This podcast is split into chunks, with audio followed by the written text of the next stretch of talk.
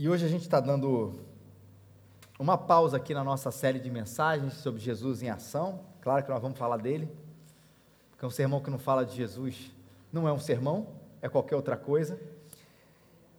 Mas a gente não vai continuar essa nossa série que a gente tem falado aqui sobre o livro de Marcos, porque hoje a gente tem aqui todo momento especial para falar sobre uma ação especial que recomeça nos dias de hoje. Mas eu queria começar falando disso, uma, uma, colocando uma frase que ano passado, ano passado eu ouvi, comentei um pouquinho lá no Facebook, porque me chamou a atenção muito sobre as bases até filosóficas pela qual a psicanalista Maria Homem falou o que ela falou, e aí está escrito, as aspas são necessárias porque é a exata fala dela, família cristã. É uma incongruência lógica gigante. E a afirmação, isso está no Evangelho. O cristianismo é o fundador da individualidade que veio se assentar na modernidade. O cristianismo é o fundador da individualidade. E dá uma olhada em que contexto essa frase está sendo colocada para nós. Não é sobre a individualidade naquela assunção de que somos indivíduos e que temos nossos gostos a parte de uma coletividade, não é na inviabilidade lógica que é o conceito de família. Esse é o momento onde essa frase aqui, que o cristianismo é o fundador da individualidade, está dizendo. Ou seja, o cristianismo, ele produziu uma coisa que é incongruente. A individualidade, e depois ele fala da importância da família, ou a família cristã, como ela é colocada, isso não cabe. Já que um, o cristianismo fundou a individualidade que inviabiliza a família cristã. Veja, o conceito aqui de individualidade, apesar de ser colocado dessa maneira, com esse termo individualidade, ele tem todo o cheiro, tem o gosto, tem o sabor, as setas, o, o outdoor, o que for, que na verdade não está chamando de individualidade, ela está chamando isso de individualismo. Porque veja bem, eu posso chamar qualquer coisa de qualquer coisa, mesmo que ela não seja. Eu posso afirmar que o Eduardo está sentado numa mesa. E ele pode discutir comigo que ele não, é uma cadeira, mas se eu digo que é uma mesa, é uma mesa e fica essa discussão hoje tão clara dos nossos dias, onde a gente quer refazer os sentidos, os significados de certas expressões. O que eu estou querendo dizer com isso, essa viagem aqui da cadeira? Que o que ela chama de individualidade, ela na verdade está chamando de individualismo, ela está falando que é o individualismo, ou seja, no fundo o que ela diz é o seguinte: o cristianismo é o fundador do individualismo. E aí, por isso, ele inviabilizaria a família. Porque a individualidade por si só, como eu disse lá aqui há pouco tempo, ela não é ruim. Eu não sou uma massa. Eu não sou um todo coletivo, eu sou um indivíduo. E a afirmação disso não é ruim. Eu tenho gostos diferentes do Eduardo, que tem gostos diferentes do Dilon, que tem gostos diferentes do Lucas, e assim por diante. Somos assim, pensamentos diferentes, pensamentos diversos, cuja aí a nossa expressão da nossa individualidade, ela precisa ser respeitada e feita. E se o cristianismo promoveu isso, que bom. O problema está quando esse indivíduo é elevado à milésima potência, ao ponto de inviabilizar o que, gente? O relacionamento coletivo. E isso é individualismo. Aí eu entenderia a frase dela. Não concordaria, mas entenderia. Porque, de fato, se o cristianismo, o que ele promove é o individualismo, não há como ter família. Na verdade, não há como ter sociedade. E, na verdade, não há como ter igreja. Mas eu te faço uma pergunta, porque a afirmação dela é interessante, que diz que isso foi baseado no Evangelho. Se Jesus quisesse inviabilizar a coletividade, por que é que ele formaria um grupo e mandaria esse grupo amar as pessoas e mandaria esse indivíduo negar-se a si mesmo? Olha que individualismo, aí sim, inviável logicamente. Um individualismo que nega-se a si mesmo e que vai em direção às outras pessoas para amá-la e que não faz isso individualmente, até faz individualmente, mas faz isso também coletivamente, não pode ser individualismo. O que a igreja vivia no livro de Atos, para quem não conhece o livro de Atos, os primeiros quatro livros do Novo Testamento são os evangelhos, Mateus, Marcos, Lucas e João, que narram muito sobre a vida de Jesus, os ditos de Jesus, a fala da morte e da ressurreição de Jesus. Depois desses quatro evangelhos, vem um livro na Bíblia que vai falar sobre a, o desenvolvimento da igreja, que é o livro de Atos. E como é que, aqueles que já têm familiaridade no livro de Atos, qual é a descrição da igreja? Eles tinham tudo em comum e estavam juntos sempre. Como é que cabe o individualismo nessa expressão da igreja colocada aqui para a gente copiar no livro de Atos? E Paulo, quando vai falar sobre essa outra célula importantíssima que é a família, ele faz o, ele dá o seguinte recado: se alguém não tem cuidado dos seus, principalmente dos da sua família, e aí não é família da fé, é família de sangue, negou a fé e é pior do que o infiel. Paulo diz o seguinte: se você não tem cuidado daqueles que estão na sua casa, daqueles que estão na sua família, você é pior do que aquele que não crê. Quer expressão mais forte do que essa de que fala da viabilidade lógica da família cristã? E a identificação que próprio Paulo vai falar sobre essa coletividade chamada igreja, em Efésios 2,19, é que vocês já não são estrangeiros, não são mais forasteiros, mas vocês são concidadãos dos santos e da família de Deus. Ele chama a gente de família. Nós somos um corpo, chamados para amar ao próximo e negarmos a nós mesmos.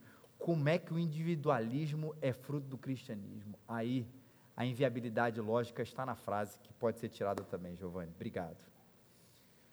O indivíduo é. E esse indivíduo tem Deus no centro, sem dúvida nenhuma, ele existe. E nenhuma instituição, nem mesmo ele mesmo, pode ser maior do que Deus. Ou seja, a gente crê no indivíduo, mas o indivíduo cuja instituição, seja ela qual for, não pode ser maior do que Deus. Isso não é individualismo. Isso é teocentrismo. Ou seja, isso não é o homem no centro, é Deus no centro, numa completa falta de individualismo. Ou seja, no momento em que o homem diz, eu não vou obedecer à sociedade, o governo, eu não vou obedecer à minha família, eu não vou obedecer à minha igreja, ele não faz isso, se ele fizer essas três afirmações, sejam juntas ou separadas, ele não faz isso como uma rebelião acerca do seu próprio pensamento. Olha, eu penso assim, então o governo pode ser assim. Eu penso assim, então a família não pode ser assim. Eu penso assim, então a igreja não pode ser assim. Não é isso.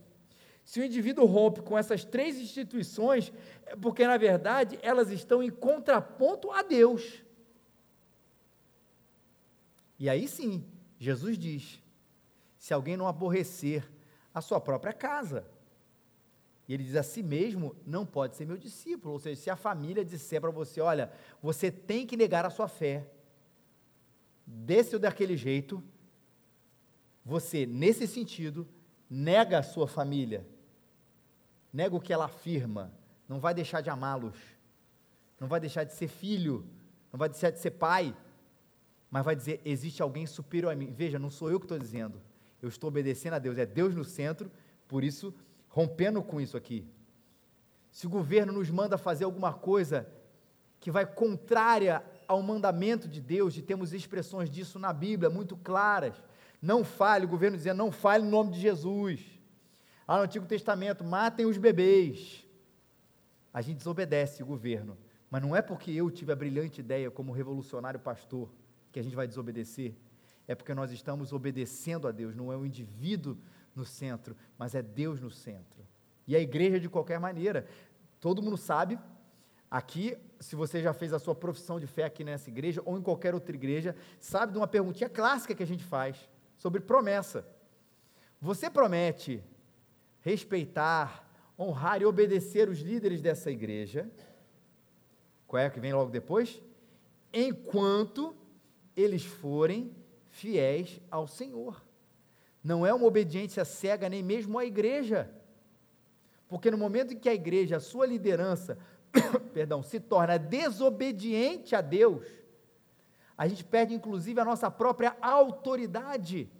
Porque a autoridade da igreja, da liderança da igreja, não vem de si, não vem do meu cargo, não vem do meu título ou coisa parecida, ela vem de Deus e dá resposta à Sua palavra e não a mim mesmo, as minhas percepções ou as percepções de toda a, a, nossa liderança. Por isso que não é individualismo, é teocentrismo, é o homem, não é o homem no centro, é Deus no centro nessa completa falta de individualismo. E Deus, esse Deus que nos chama a sermos indivíduos sem dúvida nenhuma, preza que a gente vive numa viva numa comunidade, numa sociedade, num mundo, numa cultura. Veja só como a gente está sempre expresso nos termos bíblicos nessa questão coletiva. E essa comunidade global, chamada igreja, a Bíblia descreve ela como gente composta de todo povo, tribo, língua e nação. Essa coletividade chamada igreja não é para o branco somente, não é para o asiático somente, não é para o negro somente, não é para o homem somente, não é para a mulher somente, não é só para o que fala mandarim, não é só para o que fala inglês, não é para o que vive na cidade, não é só para o que vive no campo, é para todo povo, tribo, língua e nação. E até porque, gente, a gente é chamado para viver nisso porque a gente vive numa relação de interdependência. Dentro da igreja, mas até mesmo fora. Porque o indivíduo hoje, ele acha que ele está certo, de que ele vive sozinho mesmo, de que ele, ele não precisa de ninguém. Você conhece gente assim? Ou isso já passou no seu coração? Só que esse indivíduo é humilhado. Toda vez, sabe o quê? Que ele vai comprar um pão. Esse cara que eu vivo sozinho, sabe por quê? Já reparou? O cara que eu sou um lobo solitário, eu vivo sozinho mesmo, não preciso de ninguém. E eu vou comprar um pão. Ele sai da casa que foi construído por alguém. E para sair de casa, ele precisa usar uma chave que ele não fez. Foi um chaveiro, porque ele não tem expertise para isso. E ele abre a chave que ele não fez, a porta e a que ele não fez, com a chave que ele não fez, na casa que ele não fez. E desce num elevador que ele não tem a menor ideia do mecanismo que está por detrás daquele elevador. E fala com um indivíduo lá, chamado porteiro. Ele fala com o indivíduo que abre a porta para ele que aperta um botãozinho de uma tecnologia que ele também não entende. Ou mesmo que não tenha, ou ele tenha que abrir com a chave, de novo ele vai usar uma outra chave que alguém fez para ele. E ele vai andar numa calçada que ele não construiu. Ou vai pegar um carro que ele também não fez, numa rua que ele não asfaltou. E vai numa padaria fazer um pão que ele não sabe fazer. e pede o troco para alguém que precisa dar o troco para ele, ou usando uma maquininha de cartão com uma tecnologia que ele também desconhece por completo. E aí ele sai, porque ele não falou direito com ninguém, se gabando da sua autossuficiência. Mas não percebeu que ele foi humilhado da porta da casa dele, e todas as outras nuances que eu não falei, até o pão, com um monte de coisa que ele precisou de pessoas para construir tecnologias modernas ou antigas, para fazer coisas que ele não sabe fazer ou ele não quer fazer, e se gabando de um individualismo que ele não tem, porque a gente vive numa, é, é numa autossuficiência imaginária, cuja uma ida à padaria já nos humilha, porque a gente sabe que a gente não precisa, não é assim. Mas ele fala: Eu vou morar no mato e vou ser autossuficiente. Não preciso de ninguém. Aí eu pergunto: você vai como? Você vai de carro, de avião, de moto ou de barco? Você vai fazer isso tudo? Você vai vestido com que roupa? E vai viver o quê? Vai viver do quê? Não, vou viver da natureza, sem levar nada. Tenho certeza que um cara que vai viver numa natureza assim, ele já viu mil vídeos no YouTube de como sobreviver solitário na selva. E ele vai lá dizendo que não precisa de ninguém. Não existe isso. Não existe isso. Fora, fora o aspecto mais íntimo e pessoal. Porque ele vai ter que ir lá, vivendo sozinho na selva, lutar contra um instinto maravilhoso. Que na verdade não é para lutar, é para a gente se entregar. O instinto do relacionamento. Porque afinal nós somos relacionais. A história do Wilson é, é a melhor, um exemplo disso, do filme do Náufrago. Muito tempo sozinho, a gente vai conversar até com uma bola de vôlei pouco tempo sozinho, cá entre nós, a gente fala sozinho com a gente mesmo. Vocês, eu não. Porque a gente está se relacionando, a gente está ali conversando, mesmo que seja com a gente mesmo. A gente é assim, e é uma dádiva, é um presente. E na igreja, gente, como a gente infelizmente foi afetado um pouco por esse, não a individualidade, que é importante, mas por esse individualismo. Um individualismo que equiparou a igreja ao culto. Ou seja, igreja é sinônimo de culto. E ainda que às vezes a gente diga para as pessoas aqui, esquece quem está do seu lado, e vamos adorar a Deus, e não está errado dizer isso, mas sabe, é um esquecimento temporário.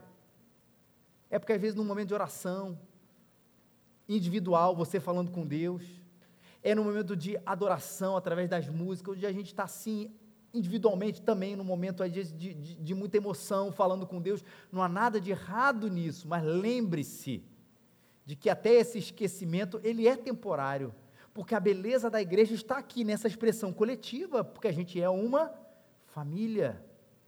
E espiritualidade sozinha, ela só é típica do nosso tempo a espiritualidade de Jesus, de Deus, lá desde o Antigo Testamento, ela é com o corpo, com uma família.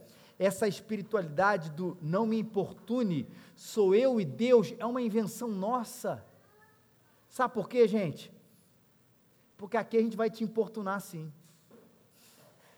Porque aqui a gente vai te abraçar sim. Tem hora para isso. Aqui a gente vai orar por você sim. Porque a Bíblia me chamou, chamou a gente, chamou você e a gente, não para dizer amarás viver, não amarás a Deus somente, mas ela disse amarás a Deus, mas amarás o teu próximo. E me ensinou como fazer isso. Me mandou ensinar uns aos, nos mandou ensinarmos uns aos outros. Ela nos mandou encorajar uns aos outros ela nos mandou confessar os nossos pecados uns aos outros, ela nos mandou ajudar uns aos outros, ela nos mandou amar uns aos outros, e isso se dá numa relação externa, porque nós fomos chamados para fora, e ela se dá numa relação interna, porque nós fomos chamados para dentro sempre num senso de comunidade e a gente replica o que existe na Bíblia no Novo Testamento. Vamos abrir ela? Hoje o sermão é um pouquinho diferente. Hebreus capítulo 10, versículos 24 a 26, 25. Só para levantar sua mão, tá? Que a gente vai abrir. A gente vai abrir, a gente vai entregar uma Bíblia já marcada para você abrir, não precisa nem procurar o texto. Às vezes você não tem familiaridade com, com a própria Bíblia, não sabe achar e não tem problema nenhum nisso, ou não trouxe. É só você manter a sua mão levantada que a gente vai entregar para você já com o texto já marcado, lá atrás também ali, ali lá atrás também, aqui, aqui foi. Maravilha. Hoje, como eu disse, é um pouco diferente, maneira como a gente até está construindo o sermão, porque hoje é dia de boas notícias aqui. Hebreus 10, de 24 a 25. Diz assim a palavra de Deus: Pensemos em como nos estimular uns aos outros, ao amor e às boas obras não abandonemos a prática de nos reunir, como é costume de alguns, mas, pelo contrário, animemo-nos uns aos outros, quanto mais vedes que o dia se aproxima. Dá para a gente, o pessoal que está na Almeida 21, que é a versão da Bíblia que você recebeu aí, e quem tem isso no aplicativo, vamos ler juntos? Pensemos em como nos estimular uns aos outros ao amor e às boas obras, e não abandonemos a prática de nos reunir, como é costume de alguns, mas, pelo contrário, animemo-nos uns aos outros, quanto mais vedes que o dia se aproxima. A expressão, uma das várias expressões desse senso de corpo que é a igreja. E ele começa falando aqui estimular, provocar uns aos outros, fazer com que a gente ame mais e faça mais obras, né? Pensemos em como nos estimular uns aos outros ao amor e às boas obras. E é claro que isso tudo acontece. Olha, eu quero amar mais, eu quero praticar mais boas obras. Isso é fruto da ação do Espírito, sem dúvida nenhuma, no seu coração, mas é fruto também, como o texto diz, da comunidade ou do Espírito Santo através da igreja, que é a nossa comunidade. Ou seja, eu quero ter mais amor no meu coração, porque eu entendo que essa é a vontade de Deus para a minha vida, que me mandou amar a Deus, que me mandou amar o próximo, que me mandou ser frutífero nas boas obras, que não mandou ficar só de mim para mim mesmo, mas que eu possa externalizar esse amor. Claro, nada contra, vá para o quarto, vá orar, certíssimo, mas veja que nesse texto não é a única maneira que o Espírito Santo tem para fazer essa obra em você. Não é você individualmente no seu quarto, mas ele realiza e de maneira muito especial quando ele te insere numa comunidade que tem como objetivo, como comunidade, promover o amor e as boas obras. Porque no fundo, no fundo, a gente é influenciado. E que bom por isso, quando a gente está falando de igreja. Quando Paulo fala sobre discipulado, Paulo vai falar sobre me imitem. Sede meus imitadores, como também eu sou imitador de Cristo. Eu imito a Jesus, vocês imitam a minha imitação. E você imagina isso nessa escala aqui entre a gente. Nós imitamos uns aos outros, não no jeito necessariamente um do outro, mas na imitação que cada um tem de Jesus Cristo. Eu imito você quando você me mostra o que é perdoar. E eu imito ter essa mesma atitude. A gente já não foi influenciado por isso, gente? Às vezes, num testemunho simples, numa palavra simples, a pessoa não diz: Olha, agora, gente, eu vou dar uma lição a vocês. Como amar o próximo mas não dessa maneira. Numa conversa, é, numa programação, em algum ambiente informal, você de repente fala assim: cara, olha como é que Fulano agiu. Eu talvez não tivesse agido daquela maneira, mas é possível. Eu teria respondido de outra maneira. Eu, se fosse ele, teria. Mas que bom que ele me chamou a não ser o que eu seria. Está aí. Me deu um exemplo de como imitar a Jesus. E como é que isso acontece no perdão, nas boas obras, na questão do tempo, né? Em tantas outras coisas, quando a gente está inserido nessa comunidade que estimula a gente a fazer isso. Lá na igreja, a gente é inserido nessa massa santa, onde você não perde a sua individualidade, mas ganha irmãos que, como você, pertencem sim a um outro reino e que tem como meta de vida, o objetivo de vida, glorificar a Deus através do amor e das boas obras, que inclui também, inclusive, a pregação do Evangelho. É nesse ambiente que a gente se torna mais crente. É nesse ambiente que a gente crê mais. É nesse ambiente que a gente sai da gente mesmo e vai amar e praticar as boas obras, a gente se estimulando, se encorajando.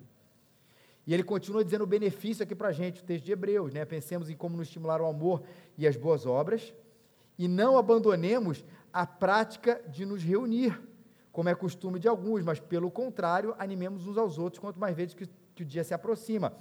Falando do benefício, não abandonem a prática de se reunir. Isso é costume de algumas pessoas, não façam isso. Mas olha que interessante. Não abandonem a prática de reunir. Pelo contrário.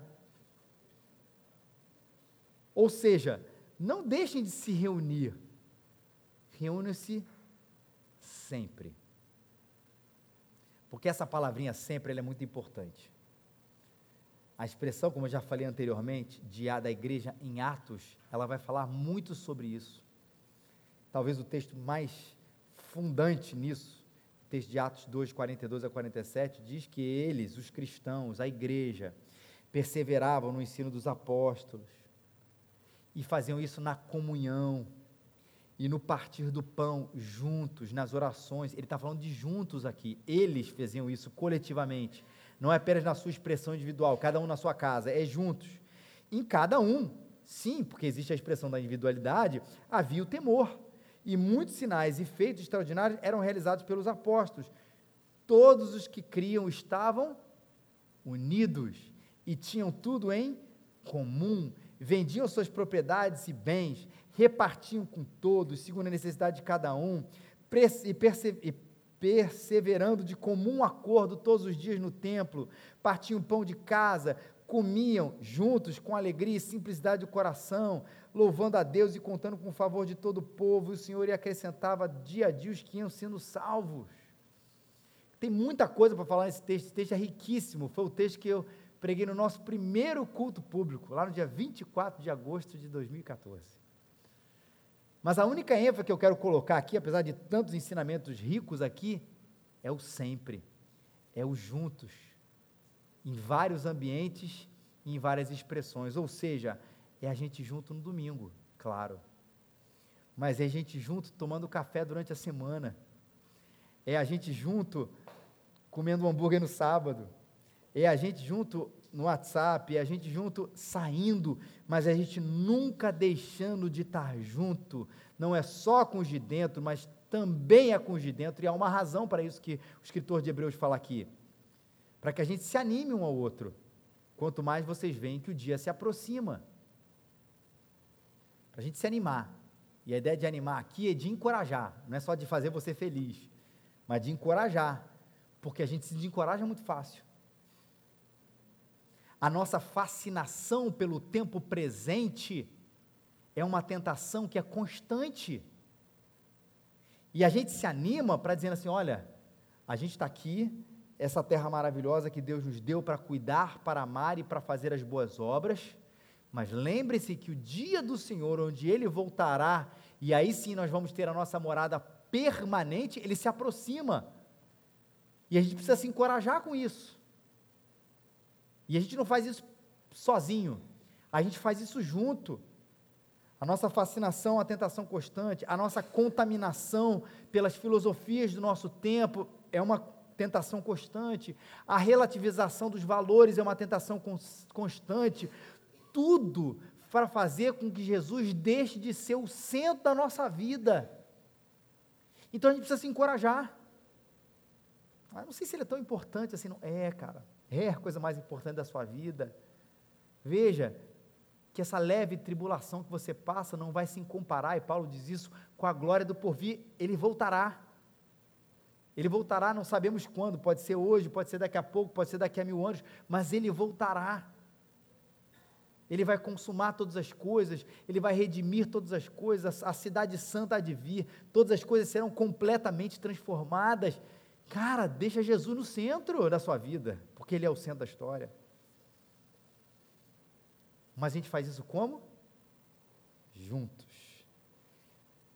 Porque Ele mesmo é relacional. Lembra que nós temos um Deus Pai, Filho e Espírito Santo. Um Deus relacional entre si, nos chamando para sermos relacionais entre nós e com Ele onde ele é o centro, e a gente se anima e se encoraja. Inácio de Antioquia, ele diz o seguinte sobre unidade: quando vocês frequentemente e em número se reúnem, os poderes de Satanás são derrubados, as suas maldades são neutralizadas pela sua fé com unidade de pensamento. E aí talvez você diga assim: não, é o poder da unidade. Não é o poder da unidade, mas é o poder de Deus através da unidade.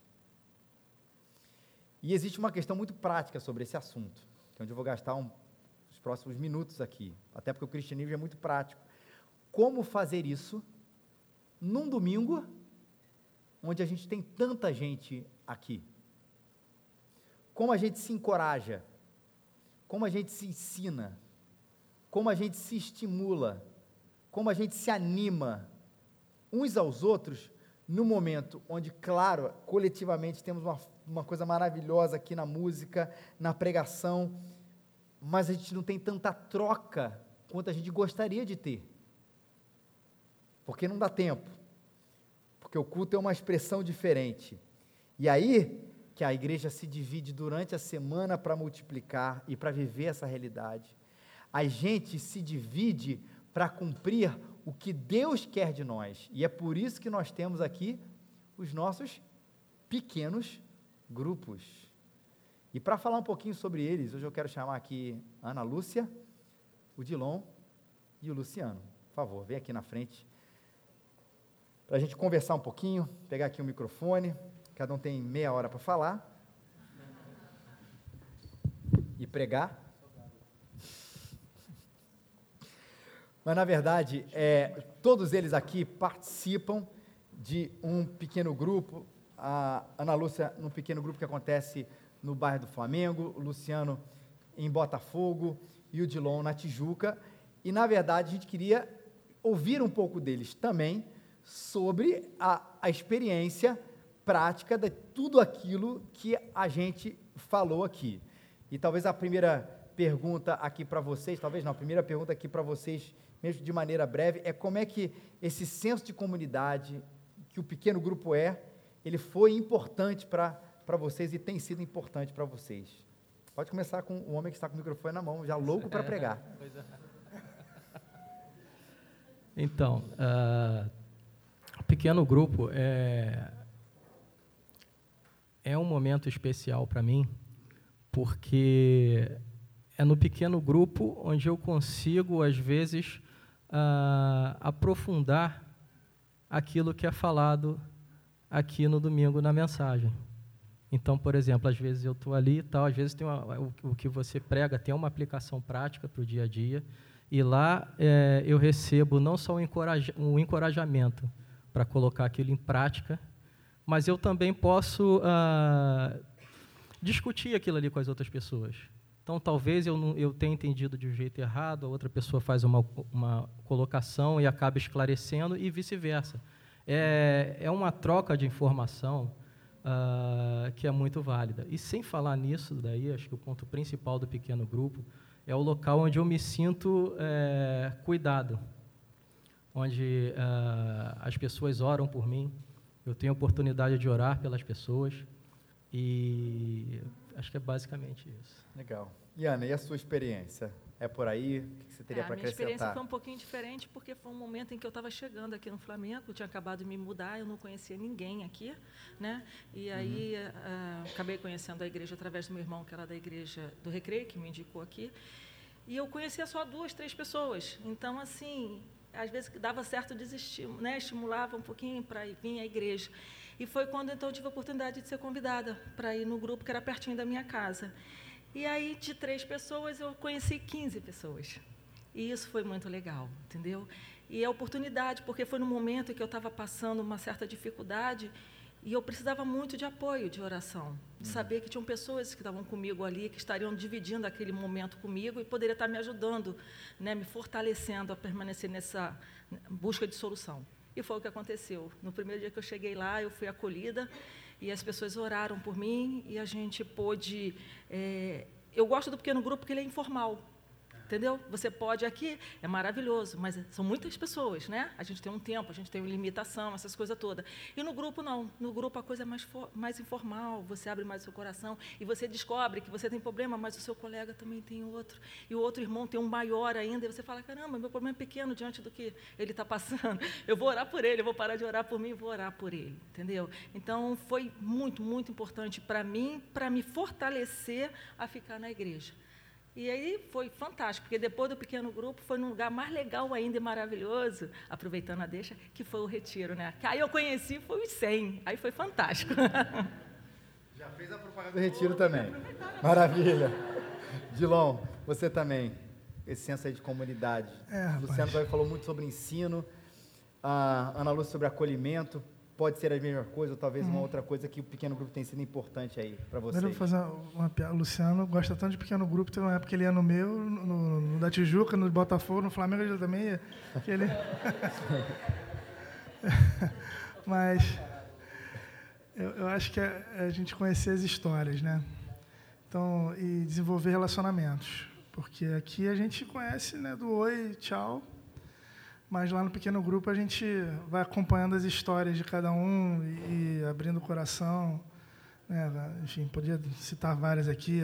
Orando para que a Aurora viesse, ela já está ali. Orando pelo casamento da Carol e do Ramon, e hoje eles já estão aqui, enfim.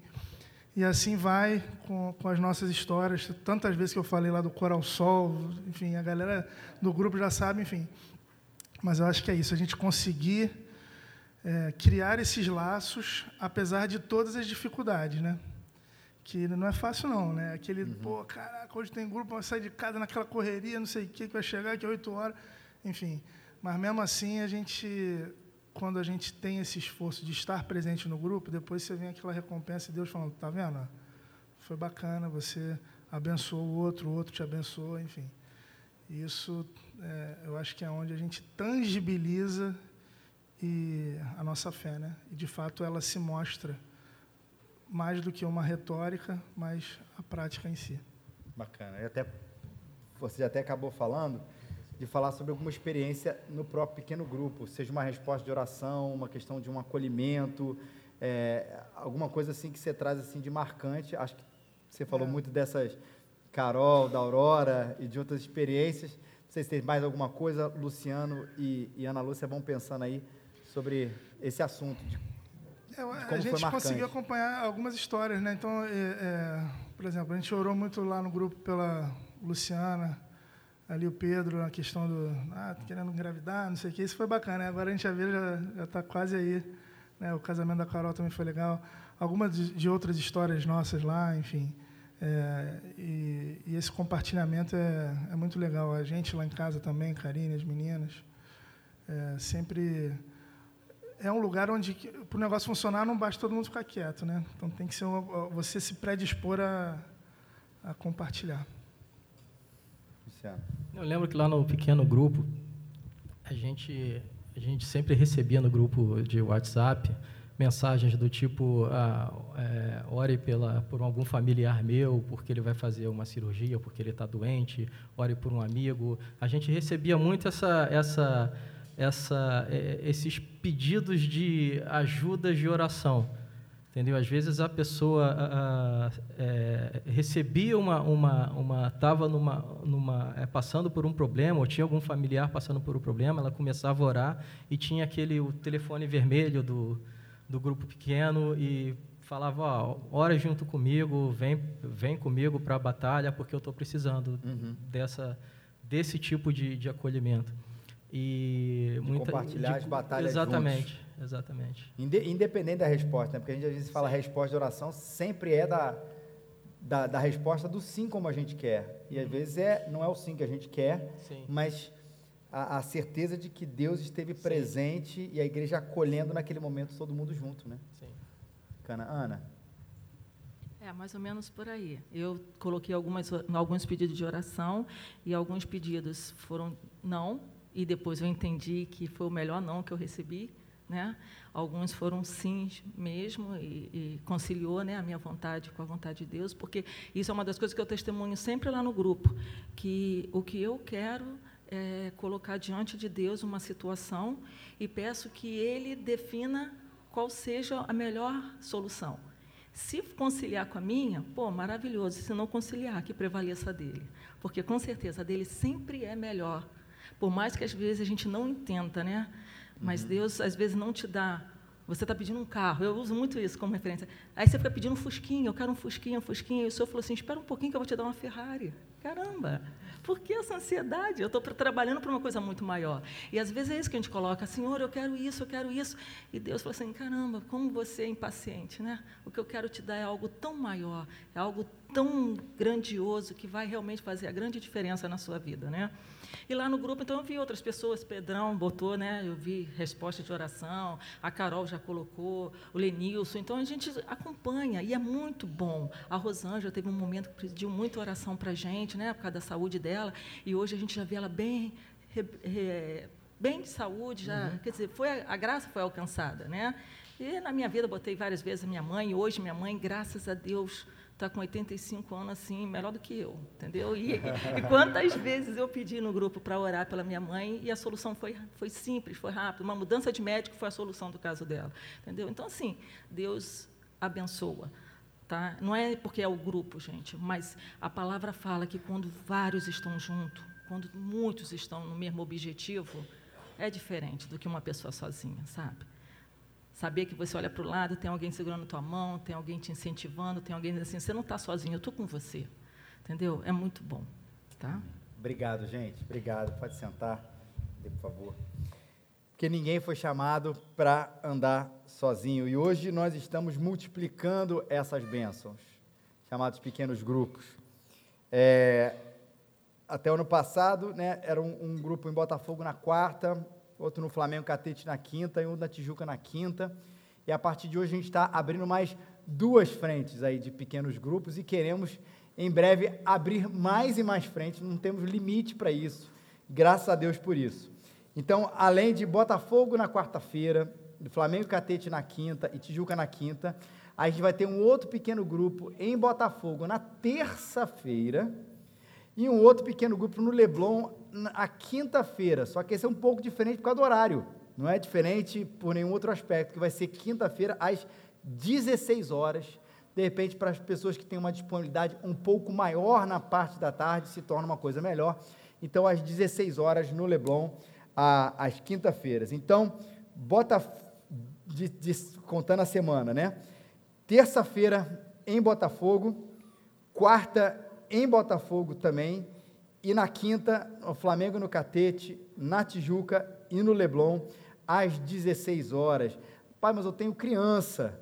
É meio complicado, às vezes a gente sabe disso, do desafio que é ter filhos pequenos, da questão do horário, de todas as complicações sobre esse assunto. Pode trazer as crianças, com certeza, em Botafogo da terça-feira e no Flamengo também na quinta, os outros a combinar com os donos da casa. Mas essas aí, a gente já está informando aí para vocês essa facilidade aí nesse aspecto. Que bom! Eu vou em Botafogo na terça-feira, vou despejar meu filho e vou ficar três horas no PGs. Pais e mães, o cuidado com as crianças, ele é revezado aqui. Então, você traz o seu filho, a gente cuida dele um dia, você cuida dele o outro, do meu, e assim a gente vai fazendo essa santa bagunça juntos aí, porque os nossos filhos também aprendem a viver em comunidade. O que acontece nos pequenos grupos? Gente, revelações, profecias. O que acontece nos pequenos grupos? A gente ora uns pelos outros, a gente canta, não precisa ser afinado, não precisa cantar alto, mas a gente canta. A gente se conecta, especialmente a gente se conecta. E é, a partir nesse semestre, na verdade, a gente vai, durante os nossos pequenos grupos, fazer isso um pouco diferente. Em vez de falar da mensagem de domingo, nesse primeiro semestre, a gente vai ler o livro de Gálatas, e estudar o livro de Gálatas juntos, a partir desse livro do Tim Keller, Gálatas para você, que é até uma explicação prática, simplificada e ao mesmo tempo profunda do livro de Gálatas. Então é isso que a gente vai tratar aqui nos nossos pequenos grupos. Não é um estudo bíblico de uma hora e meia. É um, vai continuar sendo um compartilhar e uma aplicação daqueles princípios para a nossa vida, sem abrir mão em nenhum momento do tempo de oração, da conexão da gente junto, da gente cantar junto, mas o material vai ser diferente, até para você estimular você a ir também, começar a ir nesse é, primeiro semestre. E hoje a gente vai desafiar você a experimentar essa bênção da comunidade. Entenda, não é um desafio para você frequentar um pequeno grupo, mas é para se sentir mais parte dessa família maravilhosa chamada igreja. Olha a diferença. Não é tem uma programação e a gente quer que você vá. Não é isso. Não precisava de, de um sermão para falar sobre isso. A gente bastaria anunciar uma programação. O que a gente quer é que um princípio aconteça dentro de você e você sentir mais parte dessa família chamada igreja. Uma família imperfeita, mas uma família de Deus. No Antigo Testamento, Deus chamou um indivíduo para formar um povo. E no Novo Testamento, esse povo é a igreja. A pós-modernidade quer chamar a igreja de volta para o indivíduo, mas esse não é o processo de Deus. O processo de Deus no nosso crescimento espiritual como indivíduos é na comunidade. Jesus formou uma comunidade. Jesus se entregou na cruz por nós, morreu pelos nossos pecados, para que a gente fosse inserido nessa e crescesse e fosse inserido na família da fé, porque afinal ninguém foi chamado para andar sozinho. Como é bom e agradável viverem unidos os irmãos. É como óleo precioso sobre a cabeça, que desce para a barba, a barba de Arão, e desce sobre a gola das suas vestes. Como o orvalho do irmão que desce sobre os montes de Sião. Ali o Senhor ordena a bênção e a vida para sempre. Como é bom viverem os unidos irmãos. E ali o Senhor ordena a bênção e a vida para sempre. Ninguém foi chamado para andar sozinho. Vamos ficar de pé?